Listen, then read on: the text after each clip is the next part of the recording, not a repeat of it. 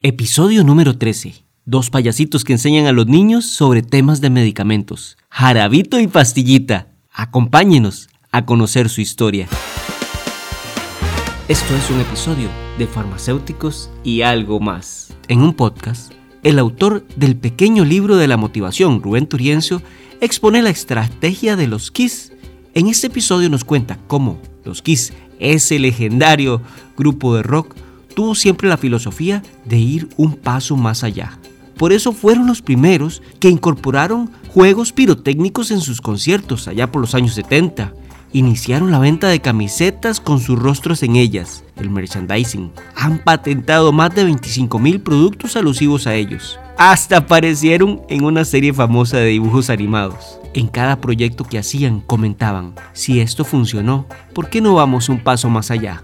Esta misma pregunta se le hicieron dos colegas, la doctora Cintia Sánchez y su esposo el doctor David Orozco Bonilla, quienes son farmacéuticos de la Caja Costarricense de Seguro Social en el área de salud de Guásimo, en Limón, Costa Rica. Ellos son quienes dan vida a Pastillita y a Jarabito, llevando educación de forma entretenida sobre medicación a la población infantil. La función de Jarabito y Pastillita, cuentos, títeres, así inició el proyecto. Nosotros asistimos, mi esposo y yo asistimos a un curso de atención farmacéutica que se dio para la región en el año 2015. De acuerdo a ese curso teníamos que hacer un proyecto y pensamos en un proyecto a la comunidad, ¿verdad? Y pensamos en hacer algo orientado a los niños principalmente porque era una población que el farmacéutico generalmente no, no abarcaba y pensando en que ellos son muy buenos para replicar la información en sus hogares. Pensamos, por ejemplo, cuando nuestros hijos, tenemos dos hijos, entonces cuando nuestros hijos nos llegan a contar todo lo que aprendieron, o que si llegaba alguien a la, a la escuela, por ejemplo, de reciclaje, cómo a ellos les quedaba todo el mensaje que recibían. Entonces vimos ahí como esa oportunidad de, de poder eh, sembrar en ellos en ese momento el tema que iniciamos, que era la, la automedicación. Entonces promover en ellos el evitar la automedicación, que es una costumbre tan arraigada en nuestra población. Inventamos hacer, bueno, ir a las escuelas, pero hacerlo diferente, buscar jugar con ellos, aprender jugando. Todo por la experiencia de uno como, como papá, como mamá. Entonces inventamos vestirnos vestirnos para tratar de que fuese algo diferente, más alegre. No somos actores ni actrices ni nada por el estilo. Simple y sencillamente fue como la idea, ¿verdad? De, de hacer algo bonito, bonito para los niños. Entonces empezamos como a pensar en, en, qué personaje podíamos crear y pensamos en Jarabito y Pastillita. Así nos llamamos. Después de todo este show y así en nuestro Cebáis los chiquillos así nos llaman. A mí me llaman, hola Pastillita, ¿cómo está cuando yo entro, entro a Levi's, verdad? Entonces ya nos quedamos así. Para llevar la idea a la realidad, los doctores Sánchez y Orozco trabajaron en coordinación y planeación.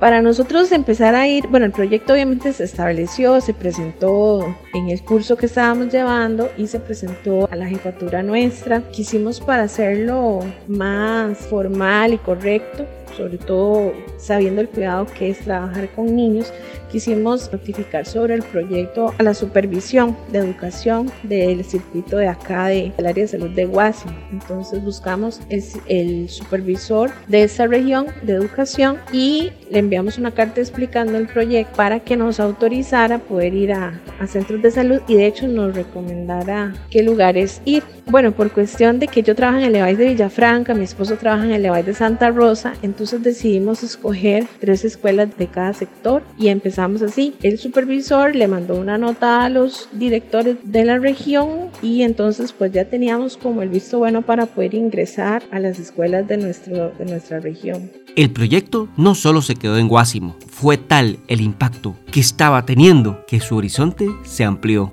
Entonces escogimos tres escuelas de mi sector, tres escuelas de, del sector de Santa Rosa y así fue como iniciamos. Iniciamos con la temática de automedicación, dramatizando una automedicación, qué, qué, qué pasaba si, si, si uno se automedica. Obviamente mucho humor, muchas cosas. Al final hicimos también una canción para cerrar como el show y bueno, así iniciamos. Conforme fue la idea aceptada, porque los chicos en realidad sí tuvimos esa, esa conexión, ¿verdad? Con ellos, sí gustó mucho, sí fue una buena una respuesta. Pudimos ir después a, otra, a otras escuelas a trabajar el proyecto. Fuimos a, la escuela, a otras escuelas de otros sectores, ¿verdad? De Guásimo Centro, San Luis. Después los payasitos fueron adoptados en la Comisión de Atención Farmacéutica Regional y también pudimos ir a, a Tortuguero con ayuda allá de, de los compañeros de, la, de toda la región. También pudimos estar en una escuela privada en Guapires, Valle del Sol, y fuimos invitados también a participar en una feria en Guanacaste. Estuvimos en Belén,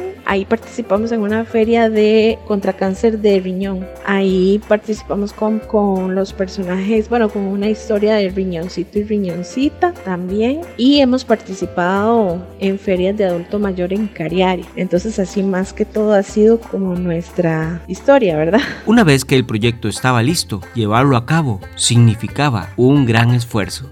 Para nosotros asistir a los encuentros no nos sustituían al principio, ¿verdad? Sino que nosotros cerrábamos, la jefa nos daba permiso de cerrar por unas horas, íbamos a la escuela, o sea, nos maquillábamos en la farmacia, nos vestíamos en la farmacia, nos íbamos para la escuela, hacíamos el show y lo que íbamos a hacer y luego nos regresábamos, nos teníamos que cambiar de nuevo y seguir trabajando y con las recetas acumuladas y todo, ¿verdad? Generalmente se hizo así o que trabajáramos en la mañana y las últimas horas de la tarde cerrábamos para poder asistir. Eso la, la jefatura, digamos, local nos, nos autorizaba por trabajo, por trabajo escolar. Ya después, ya cuando fuimos a otras escuelas, a otros lugares ya lejos de Guásimo, entonces ahí sí nos sustituyeron. Pero el trabajo que se ha hecho aquí en Guásimo siempre ha sido así. ¿Y qué le espera en el futuro a Jarabito y Pastillita? La doctora Cintia nos cuenta. Pues lamentablemente con la pandemia todo se vino abajo, ¿verdad? Porque obviamente se cerraron escuelas, no podíamos asistir. Eh, y es una idea que tenemos todavía, claro, para trabajar y para continuar, porque en realidad tenemos muchísimo material para trabajar que hemos confeccionado con los años. Sí hay para dar todavía, pero creo que vamos a dejarlo ya para el otro año poder arrancar como se debe, ¿verdad? Ante la pregunta a la doctora Cintia Sánchez de cómo se sienten de poder llevar esta alegría, esta educación a la población estudiantil, eso fue lo que la doctora me contestó. De cómo nos sentimos con, con esa experiencia, pues súper bien. Este, siempre que uno trata de dar lo mejor, la recompensa es muy grande porque es una gran satisfacción la que uno puede sentir, pues al ver esas caritas felices, al ver cómo los chiquillos comprenden la importancia de, digamos en ese caso, no automedicarse, de ver cómo ellos andan tarareando la canción que uno les llevó. Y luego de este tema nosotros también incorporamos otros temas como el almacenamiento correcto de los medicamentos en el hogar, un cuento también sobre resistencia bacteriana, eh, que ese cuento lo, lo dramatizamos también, pero eso ya fueron otros personajes y ahí incluimos a otros compañeros de la farmacia. Pero sí, hemos hecho como, como un poco de cosas así que, que, que nos gustan, nos gustan mucho. Y pues da una alegría a todo mundo, a, los compañeros de Levi's, a, al servicio, es una alegría para todos. Entonces, no es solo uno el beneficiado, sino que somos todos como, como servicio los que nos beneficiamos y ver cómo toda la gente eh, va confiando en el trabajo y va apoyando y quiere participar y entonces se van abriendo puertas y eso es muy bonito. Esta es la historia de la doctora Cintia Sánchez y el doctor David Orozco, farmacéutico, ahora con el apoyo de la Comisión de Atención Farmacéutica de su región. Ir un paso más allá siempre trae como consecuencia mucha satisfacción. De hecho es algo que, al igual que el legendario grupo de los Kiss, nos podemos plantear. ¿Qué puedo hacer para llevar mi profesión un paso más allá?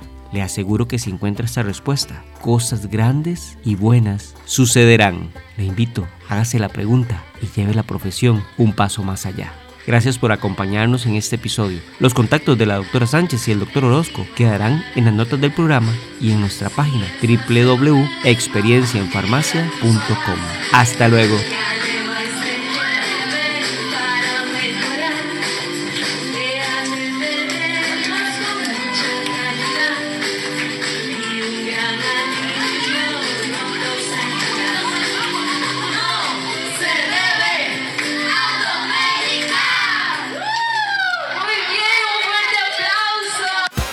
Esto fue un episodio de Farmacéuticos y algo más. Si te gustó el episodio, compártelo. Ya sabes que nos puedes contactar por medio de la página de Instagram Experiencia en Farmacia, en Facebook Experiencia en Farmacia, en nuestra página www.experienciaenfarmacia.com. Estuvo con ustedes el doctor Jairo Cibaja y en el mantenimiento de páginas web el doctor Marcelo Raps. Gracias por escucharnos. Nos esperamos en el próximo episodio.